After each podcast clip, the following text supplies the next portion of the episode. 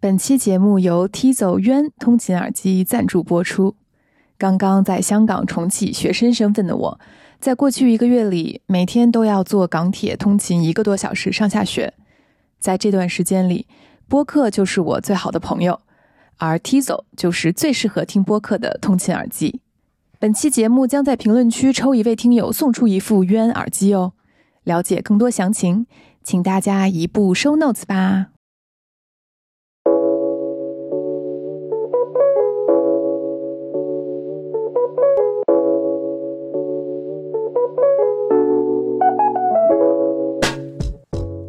为我在触底的时候，我就觉得我得干点什么，我得干一些我没干过的事儿。底上底上躺着吗？不能，不能，阿爸阿爸不行，不能阿爸阿爸。我我我懂你的意思，就是我不否认我是一个有野心、有有 ego、呃功利，然后有一点攻击性的人。对，因为我就不掩饰，因为我没觉得我想要的东西有什么可羞耻的。你好，欢迎来到平衡不了。我是 B 一，我猜平衡不了的听众里，很多人应该都对一农很熟悉了。他是知名大播客《宁浪别野》的主播，也是活跃在各大社交媒体平台的运动博主。对于跟一农还没有那么熟悉的朋友们，我想再补充几个我眼里他的标签儿。博主之外，他也是 MCN 机构昂木的创始人，北京电影学院导演进修班的在读学生。而抛开所有的社会身份，她是一位性格爽朗、热爱折腾、充满力量感的北京大妞。我跟一农其实是中学校友，兜兜转转，今年因为做播客才终于认识。有些人真的是一认识就觉得投缘的，总是迫不及待想要跟对方多说点话。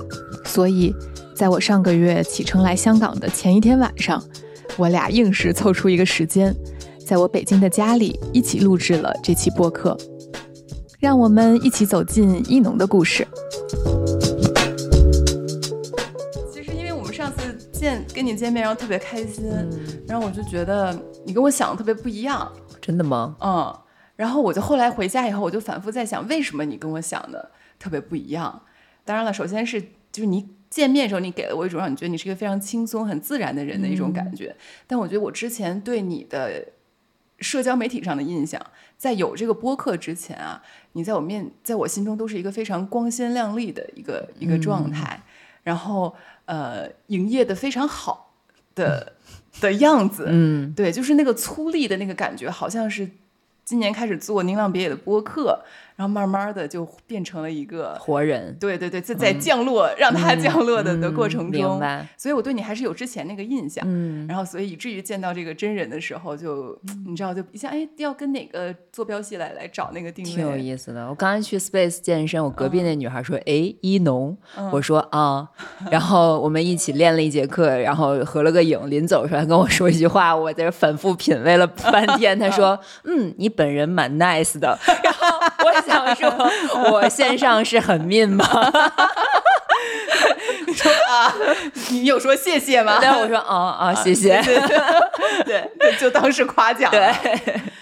那我就特别好奇，比如说，因为你刚刚从澳洲这一趟回来嘛，然后我看你也输出了很多的，就肯定还有更多要输出的一些照片物料，这肯定是工作的的一部分。嗯。但就是，嗯，因为我完全难以想象这种这种状态，就是说。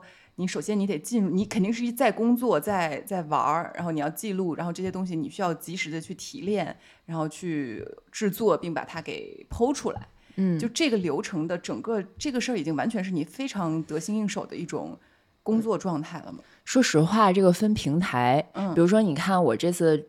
呃，微博就会更新啊，我每天干什么的一些图。嗯，但是像小红书这个平台，它其实是不太有时效性的。嗯，所以我可能会把那些物料攒着，回来我再想其他的标题，再去把它发出来。嗯，对。然后视频的话，就更不可能及时的去发了。嗯，所以我其实是相当于出去游历了一圈，见了很多人，然后有了很多能量的输入。嗯，然后我明天的工作就是我必须要坐下来对着电脑，把所有这些东西。输出成作业，然后我得把它变成后期脚本儿，然后呢再找后期，然后让他一个一个的去把它变成视频。视频对，但是微博这种短平快的内容对我来说，就是我即刻的感受，我是真的很被这个几个活动能量感染到，然后我就会要当时就要发出来，而且那个图也是当天就能给到我，嗯所以这个是很及时的。因为我没有当过博主，就我想象着，比如你去这个活动之前，你就已经脑子里会带着说，我今天要出什么样、什么形态的内容吗？我跟你说一下，比如说我去这三周嘛，第一周其实是私人行程，对是去新西兰滑雪，嗯然后我其实去体验了三个雪场，然后在那边有四大雪场，等于我把四分之三都已经体验过了，然后我那几天拍了竖屏的素材，嗯。然后包含这个雪场的服务啊、装备啊、体验啊、餐食啊等等，嗯。这些就是我认为是一个比较轻松的工作，我没有觉得它干扰到了我的这个旅行，旅行。对对对，嗯。因为我自己也喜欢拍，嗯。然后我就先存在手机里，但我没想好什么时候发出来。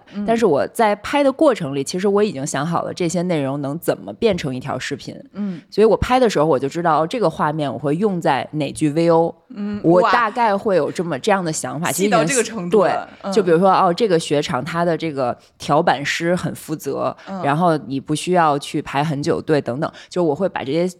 画面都捕捉到，但这个不太会 bother 到我了，已经嗯。然后第二个就是第二个行程，其实是我们在六天之内拍了大概四条视频，嗯。有给航空公司的，有给旅游局的，然后有给机场的，嗯。然后还有有自己旅行的这个 vlog，、所以就是你带着四个作业去过这个行程，明白。对，所以你会在玩儿的过程里，我现在基本上是可以让自己享受这个旅行，嗯。但是我会知道我该拿起相机的时候，你拿起手机的时候，我就必须要说出这句话，是为了放在我视频的大概什么样的位置，哇哦，就是。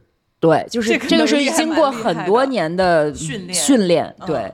然后在第三个行程最后一周是在悉尼，那个压力最大，嗯因为它完全未知。我是去参加 Nike，应该算是首次这么大规模一周的全球运动女性的一个 global 的活动，活动嗯所以我是唯一的一个大中华去被邀请的博主。然后跟我去的是他们的一个老板，就是中国区的一个挺高层的一个老板。嗯我首先跟这个老板在此之前只见过一次，还是因为去这个行程，人家说你先来上海见一下。嗯我觉得人家是想看看咱俩对不对脾气，万一说啊这个博主的咱俩聊不到一起去，我们就换人之类的啊，就是瞎说。但是我们去了以后，我的未知包括我跟。跟我同行的这个老板二十四小时在一起，我能不能就是彼此相处愉快？对，第二个是我要完成所有每一天的图文和视频的记录。第三个是我要去采访他们两个 VP，还有冯晨王，就是很知名的这个设计师。嗯那第四个挑战对我来说是我要全程都要讲英文，一周之内，这我对听到我都要爆炸。所以我其实结束那前面一周拍四条视频以后，那个行程对我来说是轻松的。对对只用拍对对对对，而且嗯都是母语环境。对对，嗯。但是去到悉尼这个对我来说是很紧张、很忐忑的。对。然后去了以后，你就每天想着都是关关难过关关过，嗯。然后就是去到 social 的场合，因为美老美就非常热情嘛，嗯。就是那种我就必须还好，他们每一个环节都提供酒，嗯。然后先来一杯香槟，咱就可以讲点英文，然后把那个气氛 就是对艺人就是那嗯。个这个开关就打开了，对，然后就还是比较顺利的 survive 下来了这一周，嗯但确实不得不说，结束了以后，我整个人就。就是还好，就活下来了这种感觉。然后回来还得再产两条比较大的视频，所以明天我就是得把这两条视频的脚本、后期脚本，我要给它写明白我觉得我要干完这一趟活，我应该要躲到山里面去休息。啊！我就躲回北京了。对 对，然后就休息好几两三周吧，就想要消失，从人间消失。对，会有这种感觉。嗯，但是我觉得，哪怕是就是我不知道这是不是一种呈现，比如我看你嗯发朋友圈，包括你回来以后，还是给我一种很有活力的感对觉。是嗯因为我后来发现了，我自己在我们宁安北野播客里也讲过，嗯我虽然看起来好像在吐槽说哦这个行程很 tough，这些事情都非常难，然嗯后我很忐忑，但我本质上就是喜欢这个。嗯，就是如果你让我的生活没有了这些东西，我会觉得很枯燥、很乏味，我会调不起来我对任何事情的积极性。嗯，我好像就是在这种关关难过关关过的过程里，嗯，我不仅感到就是自己有价值感，第二个是你觉得你活的每一秒钟都很热烈。嗯，对，就是我有点惧怕平淡。就是哪怕说我自己一个人在家待着的时候，嗯，我也得干让自己内心特别波涛汹涌、特别热烈的事儿，我才觉得我活着。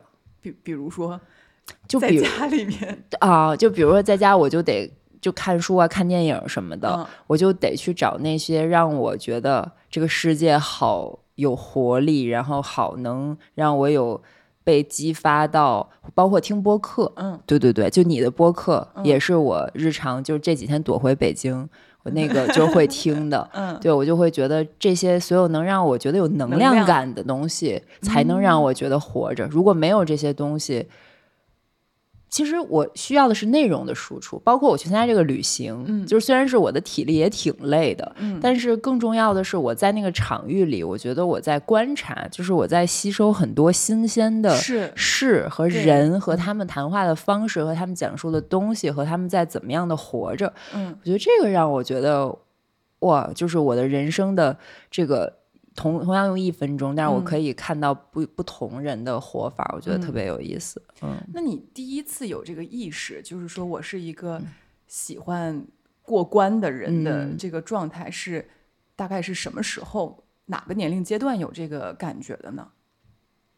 就是工作，进入职场以后，进入职场，其嗯实因为我以在职场之前，就是你也听我们播客，嗯你知道我就是一个被规训的很好的乖乖乖女，好好学习，然后只把成绩搞上去，考上理想的学校，然后父母期待的就是你找一份好的、体面的。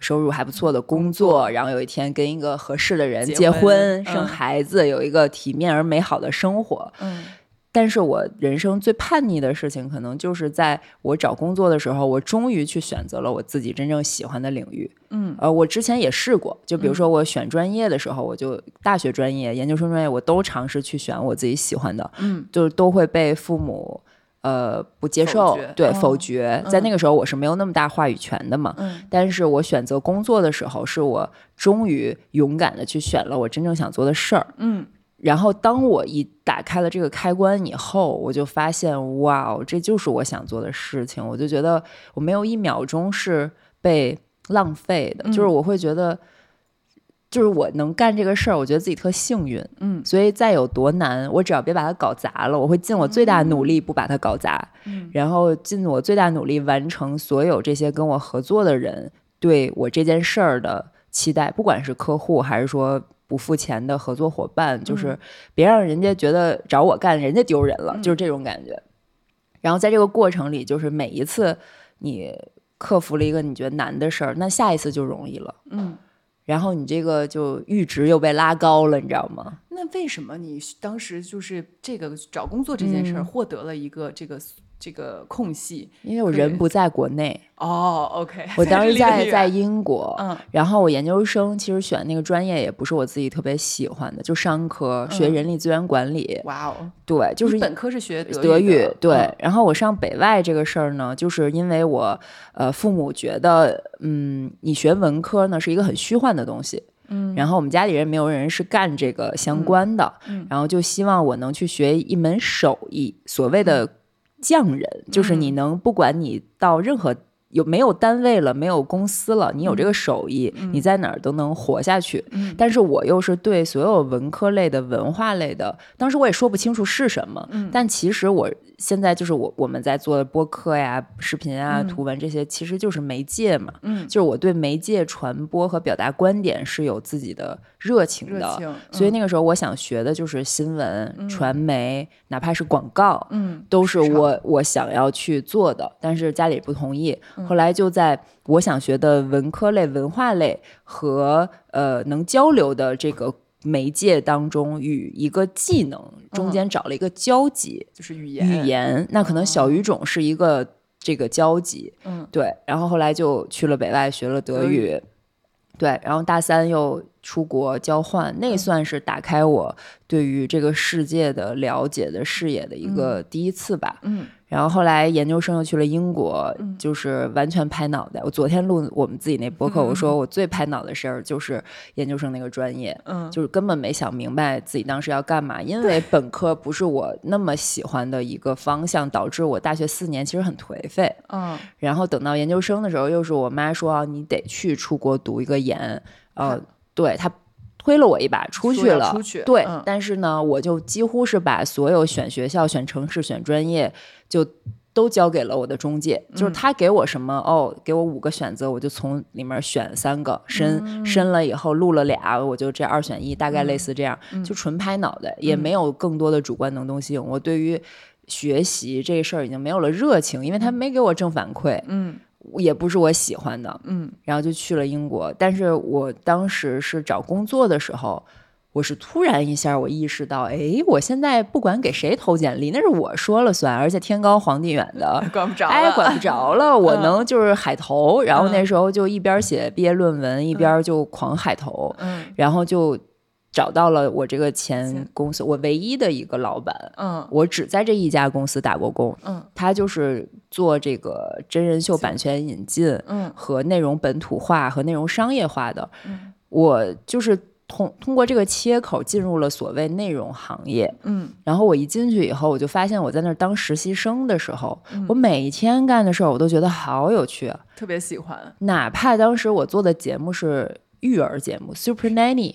超级育儿师，哦或者是那种就是明明星大佬去隐姓埋名做公益《Secret Millionaire、嗯那样的节目那个版权，对。对然后我做的工作，比如说八字幕，嗯呃，把这个英文翻译成中文，然后给国内电视台的领导去看，你们愿不愿意引进这个版权？然后包括比如说这个第一期，呃，超级育儿师。剪出来了，嗯我要跟着老板一起去写这个 feedback 反馈。嗯那其实这跟我们现在做博主给后期写反反馈馈是很几乎就是一样的。的，哦就是你审片子的时候，你都会被这种内容性和人性的东西打动。打动，嗯然后我就觉得这个就是我想对所谓媒介应该去做什么的一个最初的一个想象。嗯，然后我就觉得，哎，那我就继续干这个事儿，所以就干了挺多年的，所以就是这份工作其实让你很有价值感的，非常。嗯。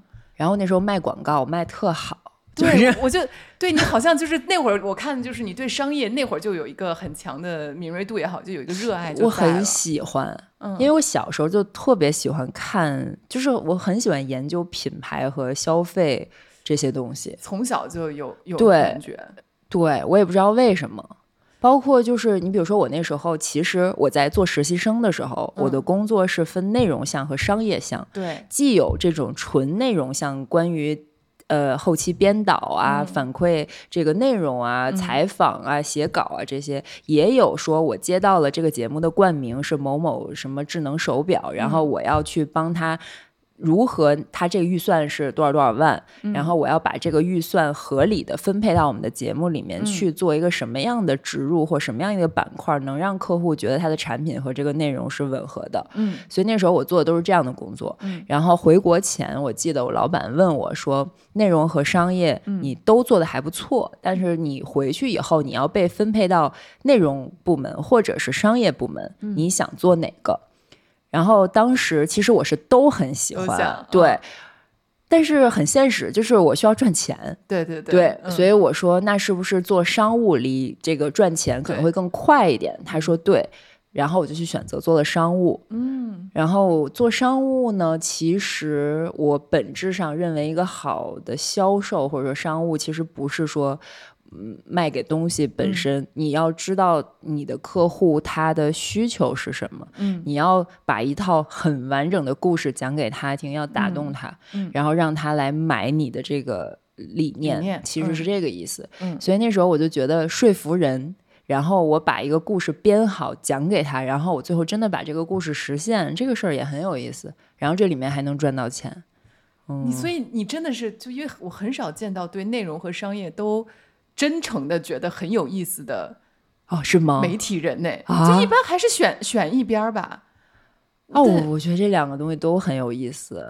所以你做商务就是嗯就是因为我就我个人啊，比如说包括因为我们自己有一个小的媒体公司，也有我们的商务，就一直换，一直换。然后我就反复的，我也会在思考这个问题，就怎么样是一个好的商务啊，以及就是当然在今天的媒体环境里，就是这个做这种新媒体内容的销售要怎么做。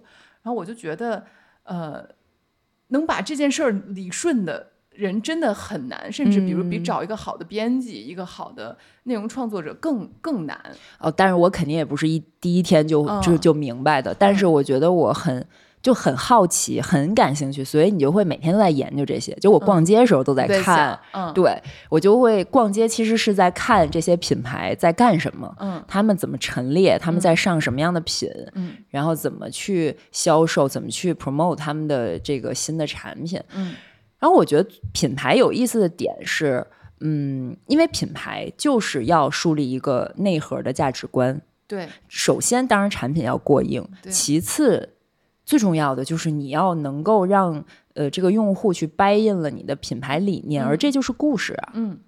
对一个好的品牌，绝对不是只靠产品就行的。嗯，所以我会觉得好的内容和好的品牌本身就应该是被绑定在一起的。他们当当中是不会被说哦，我跟一个品牌合作，我就是呃叫什么，我恰饭了，我恰饭了，我就是这个消费了自己。有一种其实不是。嗯嗯，所以你是先开始自己做自媒体了，然后然后就辞职了。啊，我当时其实用了大概半年的时间去孵化自媒体。我当时是在公司内部也在做一个孵化的项目，就是这个超级育儿师的节目。节目。然后那个时候还不叫 MCN，就是有很多辣妈达人矩阵。哦。对，因为我们那个节目是当时公司在新媒体端就是转粉率最高的。所以电视媒体在那个时候还是一个大漏斗，一个真人秀节目，它能漏进来很多垂类的用户，全部都是妈妈粉。然后它落在我们的公众号上，其实是有可能大几十万。非常真实而活跃的粉丝的，嗯，所以当时我就觉得说，我们应该把这个粉丝盘活，而且商家的钱开始要往这些新媒体端去投放了。我说我们可以去合作和签约一些。同样在做这个，你咋主意这么多呀？好，我给老板写了一 PPT。我想说，你这不刚进入职场第没几年，三年吧？主意真多呀！你对，然后我给老板写了一 PPT，我跟他说你应该怎么怎么干，然后为什么怎么怎么干？哎，我这四个人我已经帮你选好了，三个我已经见过了，你就让我干吧。然后我需要多少多少钱？我说你可以尝试错，基本上就是一个有点像内部创业的一个 BP 一样。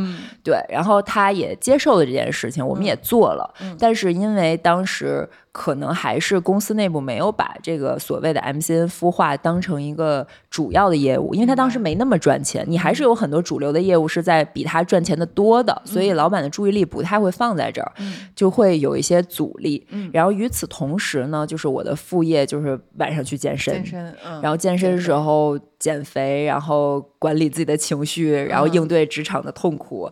然后那健身房会给拍照嘛，然后我就会在微博和朋友圈去发，然后我就。从某某公司的商务小赵变成了哎，那个老喜欢拍健身照的小赵，就有了姓名吧，就这么这么说。然后后来，嗯，那个我自己的业务呢，就开始有盈利了。嗯，对，其实我是在我的主业收入和副业收入几乎持平的情况下，我去辞职的。那你一开始？呃，去拍这些照片、发这些照片的时候，有最开始是纯粹图一乐吗？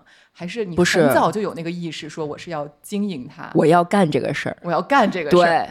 对，哇，就是因为我当时觉得我又喜欢，嗯，然后健身行业又挺蓬勃的，那时候中国的健身行业刚刚起步，对对，然后我又喜欢表达，平台又在推这个健身社区，对。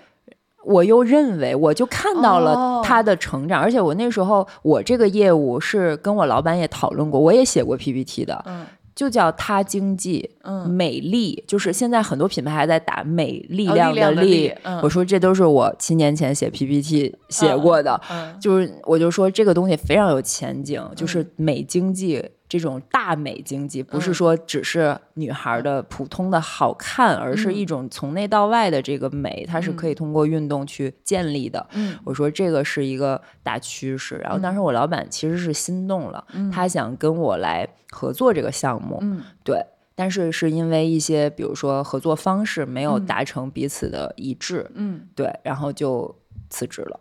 所以你说你是有半年的时间，就是已经到了一个主业副业差不多都已经在同一个水平线上的收入的情况下对下，就决定彻底出来了。对，因为我是很没有那个金钱安全感的，嗯所以我必须得是知道我干的这个不靠谱的事儿，它嗯至少能先养活我。嗯然后我就等到这个已经几乎是成熟，也不叫成熟吧，那时候也就是跟主业赚的差不太多，但是是完全没有任何确定性和安全感的，然后选择辞职了。那那会儿你已经在生产的内容都是什么什么样的内容呢？健身打卡，健就是每天的健身的视频、照片。呃，照片其实是呃分几种吧，图文打卡就是记录我一天练了什么，吃了哦什么，吃练。就现在不是小红书也是吃练嘛？嗯然后第二个是呃结合热点的一些视频，比如说那时候我们会做呃情人节双人健身，就是那会儿就你跟悠悠对我们搭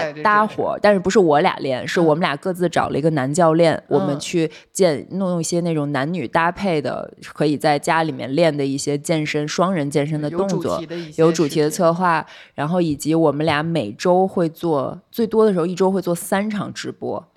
那会儿就做直播，直播那个时候是最早的直播时代，还是什哦么映客，呃，都已经不对对不都不在了易直播，微博的易哦易直直播，播对对。对。然后我们就直播带大家练，今嗯。天练背，明天练腿，下次练肩。哇哦，然后有时候还会做一些书，就比如说轻断食，嗯就是这期我给大家讲一讲《轻断食》这本书，它讲的是一个什么减脂的理念，嗯然后我是怎么想的这个事情。嗯其实跟现在的所有的内容形式都是存在过的，嗯只不过是换了一个新的媒介，大家用新的方式去把它讲出来而已。你知道，当时我为了做自媒体，我写过我到底可以干哪些事情，嗯对。然后后来我也会经常跟我们公司博主分享，就是你要分享什么样的内容到社交媒体上，就是人无你有，人有你优，然后以及就是你身边的朋友会问你什么。嗯就是你其实，在这一方面是有一定的 know how，有一定的信息不对称的。嗯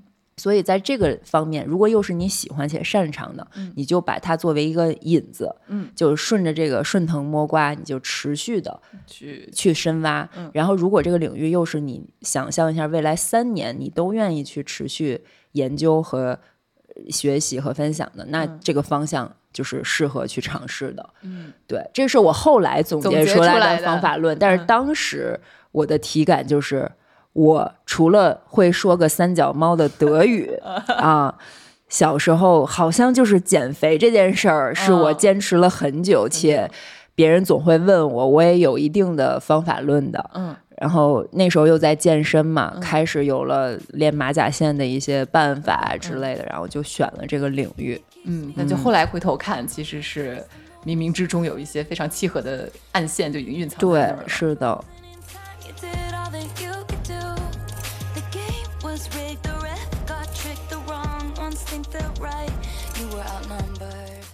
我其实很好奇一个点，就是关于你做 MCN 这件事儿啊，嗯。就是因为你现在其实在我心中有一个表身份，就是创业者嘛，嗯。等于你是辞职出来，然后那会儿博主这个事儿他已经自己在在盈利了，嗯，那怎么就又出来了一个 MCN 呢？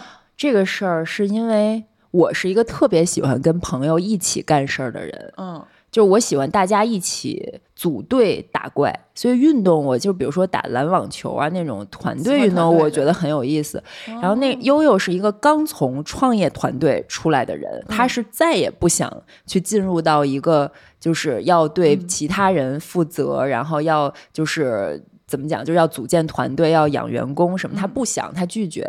所以呢，我是一直带着一个我想干点事儿的这种心情。嗯然后做着做着，朱桥就出现，又出现在了我的生命里。嗯对我当时一看到他，他最早是回国之前一五年吧，嗯一五年有一次从日本回来，他那时候在央视做。驻日的记者，嗯。然后他回来跟我说：“哎，我觉得这个活儿我干的也有点轻车熟路了，说我想开个轻食堂、餐厅。然后我跟他说：“真真实的餐厅。对哦，对，然后我说别吧，我说这个挺投投入成本很高，而且试做成本也很高，然后资金也需要很多，精力也都得投入进去。我说现在有一种东西还挺火的，你要不试试？就是视频，你先拍拍，而且你就是自己做这个记者、编播、裁剪，你自己都会。嗯，然后他就回日本了，我俩就又没有联系了。后来隔了可能小半年，嗯我再看他 B 站已经有两万多粉丝了。嗯他那个青食堂系列可能已经更了大概十几期视频，嗯而且现在回过头去看，他做的视频都很超前。对他的非常好，非常好成熟度非常高。我看到他的视频的时候，我就说。你太有才华了，你必须嗯。做这个行业。我现在就能找到客户来 sponsor 你。嗯。就然后我就说我们，然后我就拿着他的这个视频去 pitch 了我的一个小家电的一个客户，嗯。对，然后那个客户当时就，嗯，在我和悠悠刚开始做博主的时候，应该是给了我们一个两年的合约，嗯，买了我们好多条视频，就没有多少钱，十几万，嗯。但是那个对我们来说是一个定心丸儿，嗯然后就觉得这个事儿可干，嗯。然后我觉得朱桥又是很擅长做这种美食类的小家电，是非常契合的，嗯。嗯，然后我们就一起做了，嗯。然后后来朱桥是一个非常，他是个爱人嘛，嗯极爱的爱人，爱对，所以他不喜欢去跟任何人 social 啊，搞商业这些东西，嗯。然后很自然的，我们两个就变成了一个签约和被签约，就是合作关系，对，嗯。对对。所以这样持续了可能又有两年左右的时间，应该是到疫情以后，我才真正开始做 MCN 的。哦，所以呃，签一些运动博主比较系统性的签约是二零二零年底开始就是决定要做这个事情的，哦疫情之后。哦，那比我想的要近一些。对对，因为哦，我忘了，还有之前尝试过签完朱桥，还尝试过签别人，但是都不太成功。呃不太成功的原因是因为嗯，不太成功是因为也是认识的朋友，嗯算是同学关系，也在这个行业里做的还不错。然后大家合作了以后，发现品类就不是特别契合。嗯嗯，后来我才知道，哦，那我做运动垂类、健身垂类，我还没有那个能量去签，比如说时尚类的。嗯然后大家也会在这个合作过程里产生一些不太愉快的事情。嗯然后我后来就还挺受伤的。其实我后来开始做 vlog 也是因为这个原因。嗯就那那次也是解约了以后，我觉得哎是不是自己不行，或者说这个事儿干不了了。然后我觉得哎挺没意思的，然后就买了一个单程机票就飞去洛杉矶了。嗯然后我就买了一个佳能 G 七 X Mark Two 那个，我就是一个非常古早的网红，就是拍 vlog 的一个相机，然后就去了，然后自己开始学着拍 vlog 剪辑，然后在那儿可能待了有两周多，嗯，然后就沉淀了一下。然后。顺势在这个低谷里面又孵化出了新的 vlog 的业务吧，反正。你这个人真的是就挺，就是因为我在触底的时候，我就觉得我得干点什么，我得干一些我没干过的事儿。底，上底上躺着吗？不能不能阿爸阿爸不行，不能阿，爸阿爸，不行。就一定得呃再产出一点什么。就是得干点什么嗯。啊、然后就是干点你没干过的事儿嘛。然后后来就开始拍视频，然后再之后疫情来了，对。疫情来了，其实那个时候挺崩溃的，因为大家都没办法出门。嗯嗯，我还记得我是嗯武汉封城那天，我飞回国，我从巴黎参加完时装周落地北京，刚打开手机看到的就是武汉封城了这个消息。嗯这个是在我有生三十多年没有遇到过的一个重大的历史事件。是对，然后我觉得好像一切都不太对，然后在家颓废了两天，拿那个消毒液擦地擦了 N 遍，嗯然后我想说，那我是不是得干点什么？嗯然后我就从大年初二，嗯我休息了两天，从大年初二开始拍视频 啊，又拍就拍那个身材逆袭手册。哦对，因为我当时觉得我唯一能给大家带来的信息不对称，可能就是说你。我当时那个开场白叫，呃，大家好，我是带你身材逆袭、逆袭人生的一农。嗯其实跟我现在做的内容主线是很一致的，就是嗯我觉得在如此不确定的环境下，唯一能掌控的就是你的身体。身体就是你先把你自己身体调整到一个好的状态，你才有可能去抵御这个世界上一切不确定的事儿。那在这个过程里，你还可以练出翘臀、马甲线和好的状态。嗯然后其实是在那个时候，因为大家都出不了门，所以互联网的流量也比较好。那时候发什么视频流量都很对好。刘畊宏什么也是那会儿就是那个时候起来的的，嗯所以相当于我是在疫情的第一年，因为宅家健身这个事儿，又有了一定的流量，嗯对，然后在微博上就嗯。业务开始越来越多，嗯然后到年底的时候，我已经忙不过来了。就是订客户蛮多的，合对，就是自己想拍的东西和客户，然后都很多。嗯。嗯，但因为你刚刚就你过去这有几年，我觉得听上去你的你在剧烈的产生一些新的身份的一些一些转换，至少在我一个外人听来，嗯。就包括从一个博主变成啊、呃一个自己当老板，而且签约的还是跟身边的朋友的这种嗯关系的一个、一个转换，嗯。其实听上去都是在挺短的一个时间内完几年吧，就是完成的。我可能一直就是一个这样的人。人，嗯，嗯，就就是走的比别人更快一些，我没有觉得我走得快，我觉得我走的 又慢又瘸又艰难，真的真的，嗯只是说因为就是过去的几年可能。因为疫情，其嗯实我觉得疫情是加剧了这个事情。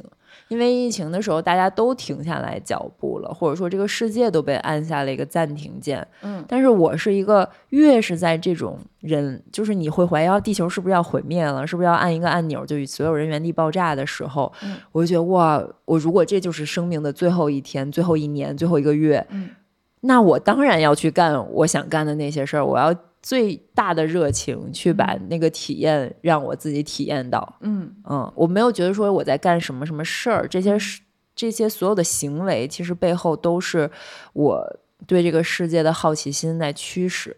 就我想做的事儿特别多，但是我所以我就会我又特别能睡，所以我的体力槽也不是说像人那种企业家一天睡三个小时就够了，我不行，我得睡八到十个小时，所以我从一睁眼，我这一天就特满，就全各种各样想干的事儿都得给他对我得给他干了，嗯。OK，所以就你只是你也不是当时就是有多大的野心，说我要把这个事儿做多大，没有，因为我觉得我做不大，我、嗯。因为我手无寸铁，平地抠饼，对，我没有任何的资源，我也没有任何的经验，嗯，我也不认识任何行业里的前辈和大佬，找投资啊，也没有去，没有。嗯，其实最早是有投资人联系过我们，在那个资本还很热的时候，对对对嗯对对。但是那个时候我其实我们俩都决定没有接受投资。悠悠是因为他刚创过业，他不想再创业了。我是觉得我驾驭不了，所以你 say 了 no，对我们两个一起决定 say no 的。你为什么会觉得你驾驭不了？这是这不是一件很有挑战的一个，嗯，因为我当时是刚从一个公司辞职，我不想再给自己找一个老板。我就说回来，我认为我的能量，我就是想在我有限的能力嗯里去把我能干的事儿做漂亮。嗯，然后当我的能力越来越大，那可能我能组的局或者干的事儿的体量会逐渐增长。嗯，但是我永远不想跳着脚的去做一些我无法确保我可以做到我自己满意的啊事情。嗯对，是这种感觉。嗯嗯，所以对，所以我觉得你的这种特别有劲儿，就是一种单纯的好奇，啊，就是单纯的好奇，单纯的想想做，对，是一个很直接的一种一种驱使。那就是，呃，关于拍照这件事情，因为嗯你刚刚说到这个，因为我记得你最近啊应该有发了一组照片，嗯就是一个你这些年因为运动然后的整嗯个的改变。非常非常多的照片的一个集合。你刚开始做博主的时候，对于拍照这拍你自己这件事儿，呃的那个不安全感有多大呢？很大，是很大的。就是我觉得我三百六十度全是死角。嗯然后必须要磨皮，拍嗯视频、拍照都是，然后必须要找角度。但是当时要告诉自己说，我要训练我自己能去习惯这件事儿。嗯，其实这是两两个维度吧，就是第嗯一个是说，你说面对镜头会不会有恐惧感、不安全感？对这个其实不太有，嗯，因为我从小就很喜欢拍照，哦，就对上镜这件事儿本身是舒不那么抗拒的。嗯嗯，但是嗯，而且我上大学的时候不是还帮别人拍照嘛，所以我对摄影这个事情是本身有兴趣的。嗯不仅喜欢拍别人，也喜欢别人拍到我的状态是好的。嗯第二个维度就是你说的，呃，这个就是我对不安全感，其实来自于容貌焦虑。嗯嗯，但是做博主打破了这个容貌焦虑，运动和做博主双重打破了容貌焦虑，因为运动本身就会让你，嗯，很不堪，就是很在流对汗，然后脸很红，然后嗯失去表情管理。嗯然后你越发的在这样的过程里，你就觉得哦，我不一定非得好看，嗯嗯。然后做博主呢，你又发现，嗯，你不可能永远完美，你没有一个就是角度是拍出来就是绝对好看的。嗯你就逐渐接纳自己了。其实是在一点一点的做博主的过程里，我才嗯逐渐消除了这种所谓的容貌焦虑。嗯，所以就是一开始有很大的容貌焦虑，但反而随着做博主，对这个东西就被融化了，是的被被消解了。对，嗯，那这么说来，其实对于很多呃本身不太自信的小朋友会来说，其实把自己故意的往前推一把，做一些暴露，可能反而是一种好的训练。如果你不不那么排斥的话，呃对对我觉得是的。嗯嗯，，然后能够对接纳自己，其实是有一个呃，也许是一个有效的方式。是的。嗯，确实对，因为我就是，我觉得你你好，就是你知道，因为你产出的图片在今天嗯都还是在博主里啊，我觉得是很精美的。嗯，嗯，就你们还是要修，呃不不不不是是需要是需要修的。但是就是画质，就是包括你的你的笑脸，嗯，你的笑脸都更更真，就是更认真，就你的笑脸是很更不认真的。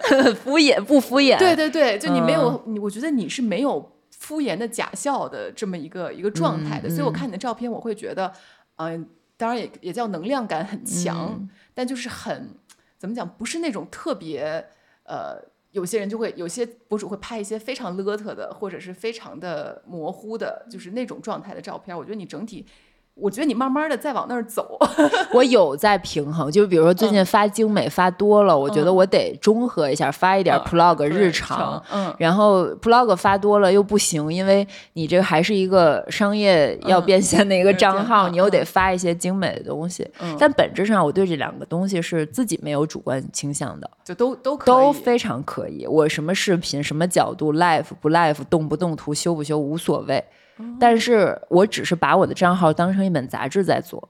就是我其实是会自己去翻，我甚至会登录邦邦的账号，看一下我自己的账号最近这个主页上的形象是不是一个是一本好的杂志，哦，你是它有没有再变成一个故事会？不行，如果它变成故事会或者知音了，我要往回拉一拉，我要把它重新变成时尚健康。嗯，你心中是希望它是时尚健康的那个那个对状态。对，哦，啊，你这么说还这是一个很有趣的角度，因为我觉得，嗯。比如 Fit for Life 的账号，嗯。可能在我心中啊，就是挺像故事会，就没有不好，就嗯对是是是是是的，就更老百姓的、那对，就是老百姓自己的的博主博，主就就那个感觉。对，但你确实是更更修饰化、更嗯认真经营的一个、一个商业杂志的感觉。其实我们自己也会讨论这个问题，嗯就是比如说，你看我的合作，基本上 brand trip 比较多，嗯然后我也会经常做很多 branding 的内容。嗯这个我为什么要把我账号变成这样？是因为我想做这样的内容。嗯嗯，我很希望能跟一些品牌去进行一些非常深入的交流，然后如果他们邀请我去帮他们做一个基于某一次主题的传播的创意，我是非常荣幸且开心的。你是发自内心，我发自内心喜喜欢，所以我必须要把我的账号变成一个是能去做这样合作的样子。嗯那 Fit for Life 他们两个，他们对做那样的内容可能热情不在那儿，他们喜欢去聊大家非常真实、接地气的这样的内容哦和选题。那嗯就是甘蔗没有两头甜，那他们的用户粘性就会比我高，嗯。他们就可以去做私域流量的带货，嗯。但是我就没有办法做这样，我也不擅长，嗯。所以我可能就比如说 Apple 他们的官旗直播，那我擅长讲这些产品怎么应用到你的生活当中，那其实就是一个内容和 branding 的一个结合嘛。嗯。就大家擅长的领域和兴趣领域不一样，所以你的账号就会长成那个样子，这样子。嗯。但我觉得有一点你说的很重要，就不能两头都想要，没有可能的，就这个是从专业的角度来说，完全是不可实现的。至少在一个平台是不可能的，除非你比如说你把你接地气、逗逼的这个人格剥离到小红书，你重新开一个账号，嗯。那在你精力允许的情况下，你可以在那个平台做着 branding 的事情，嗯。你在这个平台去做着直播卖货的事情，或者是呃更自自然的这样的内容，就是嗯。你没有办法在一个平台去兼顾。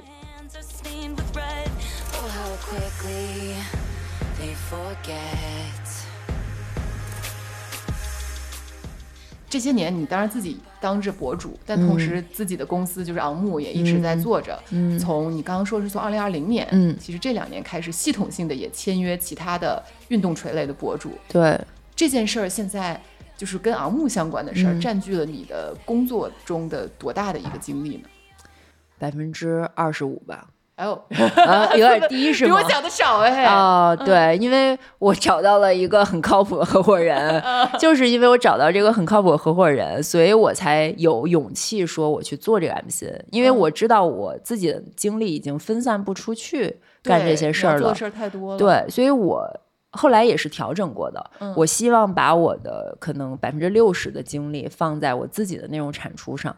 嗯。嗯，然后拿百分之二十五的精力去做这个公司，呃，偏内容向的方向性、精神向的引导。嗯，就是我会跟博主的沟通，是你应该成为一个什么样的人，然后你应该嗯。去做一个什么样的号，就是你我会看他这个人是什么人，然后我嗯。去告诉他说，结合现在平台的趋势和热点，嗯。你做什么样的内容，也许是对你好的。嗯。但是除此之外，嗯呃，运营啊、法务啊、财务啊、呃、商务啊这些，我都已经不再管了。交给合伙人。对对对对对，嗯。那对这个公司的战略发展的嗯目标，呃，其实我跟我合伙人在战略发展目标上是相互制衡的一个关系，因为嗯我是一个非常理想主义的人。嗯嗯，我希望这个公司是 on the move，就是可以自由的往前走的。所以我合作的人、签约的人，我们签的人并不多，只有十几个独嗯家的。那在这个情况下，我就觉得大家能一起去做这个有意思的事儿最重要，而且我不希望大家向 流量妥协。嗯嗯，但是我的合伙人他是要负责对商业负责嘛，是，所以他有时候会说，哦那现在你要去做一些迎合流量的事情，嗯如果你都不做，那公司的博主认为我也不用做，哦，你懂吗？嗯。所以这个方面我们两个会角力，会 battle，嗯。嗯，但是整体上我认为，因为他的足够商业和我的足够理想主义，嗯。我们两个中和了之后，它是朝着一个带有理想主义的能商业变现的方向再往前嗯走。的，对。嗯，那嗯，等于昂木就是这两年刚刚成长起来的一个三年，三年的一个嗯公司，嗯。但你现在对它至少这件事儿，虽然嗯。只占据二十五的精力，但会持续的把它现在看上去是会一直做下去。对，因为我觉得我把我我更大的精力花在我自己的身上，其实是出去帮我们昂木嗯。去扩展更多的资源和可能性的。我身上还带着这个使命，我自己也喜欢，所以。当我在一次合作当中遇到了合适的品牌或者一个项目，我就会马上想到说，哎，这个事儿，你知道我们公司有一个谁谁谁，他这个跟你能完美匹配上，而且他怎么怎么样。嗯那你这样给客户推荐的时候，我是真心实意的觉得他们应该在一起干事儿。嗯。那客户也会觉得你在利他嘛，嗯。就是你在帮我想我怎么完成我的工作的这个 KPI。嗯。那对于博主来说，他又有了除了只接商单之外的嗯，额外的部分。对嗯，哇，我觉得你是真，我今天终于了解了，就你是真的对于品牌和商业合作这件事儿有一个发自内心的本能的一个一个热爱，哦，这个真的是挺少，我觉得挺少见的一个一个特质，也有，嗯，但是可能。老百姓自己的博主，我不知道，可能也是因为我在自己的同文层，就我关注的更多是老百姓自己的老百姓自己的博主，主吧。那种人可能就让他让你觉得 relatable，觉得嗯，亲切，对对对，觉得就是是我的自家人，就是朋友嘛。对对对但你就真的是一个一个形象，其实我本质上，我有时候觉得我也不是一个我博主的部分做的不是那么的好，嗯就是因为我也认为我自己在消费内容的时候，我嗯会更想去看那些给我带来快乐的 老百姓，对老百姓博主，嗯对我我是这样的，但是我自己对我没有办法产那样的内容，我不会说那样的话，我说不出来，让我演我也演不出来。那嗯我只能在我有感而发的时候，我想表达一个事儿的时候，嗯我才能奋笔疾书。那最后这个账号就长成这样了。哎，对我刚刚突然想，其实你都很少做那种特别 personal 的好物推荐的，我不喜欢做好物推荐，哦，为什么呀？就我刚首先我我不是一个特别喜欢消费的人，虽然我很喜欢研究品牌和产对品，但是我对于拥有它们，把它们买回家在自己身上穿和抹没兴趣，你知道吗？就没兴趣，没兴趣。然后你要让我把这个东西，我之前想过，你比如说嗯。我可以做 unisex 穿搭，对。对，然后我也很买了很多这样的衣服，但是我想到我今天要拍一条视频，是我要把这十套衣服全穿一遍，在镜头面前凹造型，我就累了，对穿搭你也不怎么，我也不喜。欢做，嗯 嗯，我就只喜欢讲故事。我觉得是不是因为你把更多的注意力和热爱都投射在了人上面呀？对，可能是我对人和人建立关系这件事儿和观察人嗯是有极大兴趣的。我刚刚一直在听你讲你这些经历，然后我就觉得你有有一个很有意思的矛盾点，我觉得你有一种特别不刻意的功利，就是你有一种不讨人厌的功利主义。因为我觉得功利主义这个词儿其实也被怎么讲被污名化了，嗯就是其实。嗯呃，你知道英语里有个词儿叫 pragmatic 嘛？其实它是不是一个坏词儿，嗯对吧？它就是一个很很好的一种嗯人的精神。嗯，但我觉得在中文里，好像有些时候说你很功利主义，不是一个嗯完全正向的词儿。的，是的，嗯，但我觉得你就是你每一步你都你的那个功利心是基于你很踏实，然后你说我就是好奇，我就是想多做一点儿。嗯，那我要一二三怎么去做？嗯要组织什么资源？嗯要去完成什么样的一个事儿？但就是其实就不讨人厌，就特别的、哦谢谢，这也是一句夸奖。不是。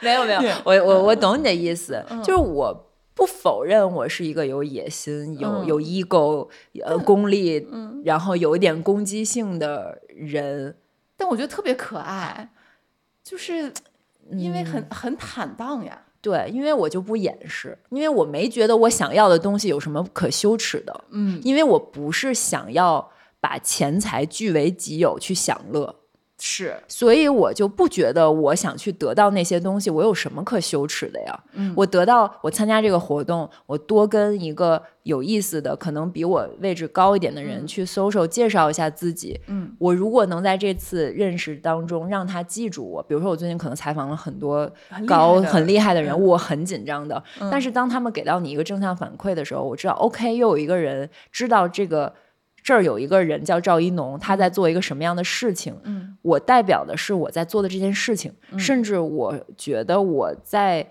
传达一种我相信的价值观。嗯我当然希望我认可的这个价值观能够被更多人听见。嗯其实我相信的价值观就是，我觉得一个女孩要掌控自己的生活的主动权，而身体是你掌控自己生活的第一步。对，而这个是我真实的经历，嗯就是运动让我从嗯身材焦虑、呃工作焦虑、情感焦虑、原生家庭、呃不自信，一切这种负面的东西，它拯救了我。嗯，所以我做博主，我就是想把这件事儿说一辈子。你觉得对他值得被说一辈子？对，我嗯觉得我值得在更多还没有开始的女孩的心中种下这样一颗种子。如果我有这个能量，我愿意去这么做。嗯所以我没觉得我有什么可羞耻的。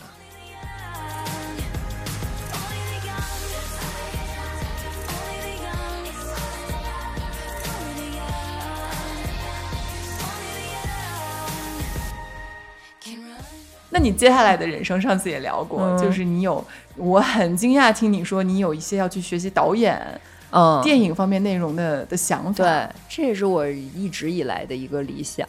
所以我说，我本质上我知道，我想做一个讲故事的人，对，我想做一个 storyteller。嗯它可以是用图文，可以是用视频，但是人都会，一旦你是一个想讲故事的人，你就会对电影这个东西产生梦幻的想象。是的，你是一个喜欢看电影的人，你是喜欢琢磨人的人，嗯。你一定希望用美好的画面，把一个你想表达的价值观融入到一段故事里，变成一段影像，嗯，在大荧幕上放出来。这都是我的想象啊，对。然后充满了幻想。昨天我们录播客，我说我就是一个科班没有出身的人，即将出身，对。然后我就说我没有任何的根基，嗯然后我做所有的，包括我拍搞什么运动那个系列，其实有一点像类似纪录片似的，嗯那都是我自己拍脑袋研究琢磨的。嗯我没有任何人教过我怎么拍、怎么写脚本、怎么去划分镜、嗯，怎么去讲故事，都是自学的。没学过，就是自己自己琢磨琢磨的嗯对。然后我就想说，我想去学这个东西，所以就是今年刚好看到，我也问了一些行业里的朋友，他们就是说，如果你人在国内的话，嗯你还要兼顾你的事业，嗯。那可能北电的这个导演系的进修班是一个比较好的选择，因为它真的是导演系的这些老师来把他四年的课程压缩在一年，所以那个课会非常紧张。嗯。然后我就去报名了，然后就七月初面试了。嗯面试的过程里，就让我觉得非常有意思，就连他们。我们一共八个人一组，有十几个老师坐在我对面，包括电影学院的这个系主任、导演系的系主任，然后他们问的问题都能够给我带来启发，所以我就会觉得，当我真的去学这些东西的时候，他一定会给我打开很多新的视角去对内容，所以我就完全抱着一个开放的心态，我就是一张白纸，我去看看他们会教我什么。我最近看了一个书，特别有意思，叫《为什么伟大不能被计划》。嗯嗯，它其实是那个 Open AI 的其中两个联合创始人写的，他们是基于他们在让机器人儿去做新的算法的这个推演的实验的时候，发现那些没有给到明确目标的机器人，通常会做出更不一样的结果，结果会更创新。他举的一个很简单的例子，就是说人在发明这个电脑之前，其实是一直在做一个东西叫真空管儿。嗯，就是做到有一天突然质就是量变到质变了，嗯不是因为我们今天要发明一个电脑，我们就就研究怎么发明电脑，而是我们在做着真空管的时候，突然发现了这个东西有一天可以变成一个叫做电脑的东西。东西包括就是怀特最早做飞机。他们为什么他们可以做出飞机？他们同时有另外一家公司也在做尝试做飞行器，嗯他们就是要做一个飞行器，最终他们没有做出来。嗯而怀特是一直在做自行车，后来他们是在做自行车的过程里发现，那飞机不就是可飞行物飞行器不就是可以飞起来的嗯自行车嘛？所以它其实是你叫它弯道超车，或者是从量变到质变，或者说不预设一个固定的目标。所以我为什么后来还是决定去上这个学？就是他那本书里面挺启发我，他说有一些目标是你的绊脚石目标，有一些目标是你的踏脚石目标。踏脚石目对标，，就是你踩着这个东西，这个目标，你可以去到下一个未知的地方。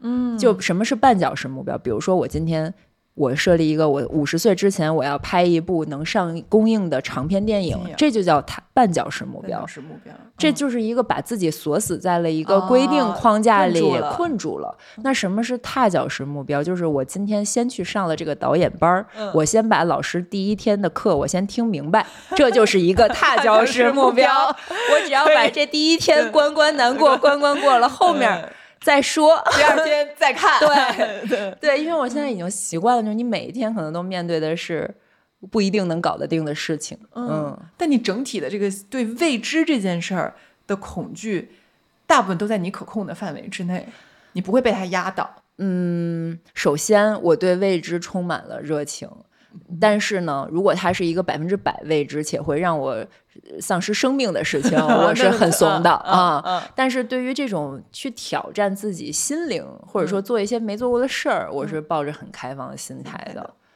而且就是我是一个特别极端的，在比如跳伞呀、那种极限运动。会死的那种事情上，我是会有死的风险的这种事情上，我会很惜命。嗯但是对于人生的冒险，嗯，我是极大胆的一个人。会做出一些在别人看来更冒险、风险更高的一些是的，一些决定。对。然后昨天我也看到一句话，我觉得说的太好了，就是说人对于恐惧常常有一种什么样的关系？叫恐惧在敲门，嗯，勇气去开门，打开门发现门外一无所有。就是就是你感觉到你害怕一个东西，比如说。咱俩都在担心这学业会不会把我的现在的生活节奏压垮，你担心恐惧来敲你的门了，你的勇气说咱先试试看呢。打开门发现，哎，外面不仅什么都没有，还有好多小气球，还有好多可爱的，对呀、嗯你就有可能会看到不一样的。我常常是这样的，恐惧在敲门，勇气去开门。其实外面什么都没有，对，，门外什么都没有，或者门外有很优美的风景，对。是很有可能的。是的，嗯，是，我觉得这是我要向你学习的，就是我还要再修炼自己，更勇敢。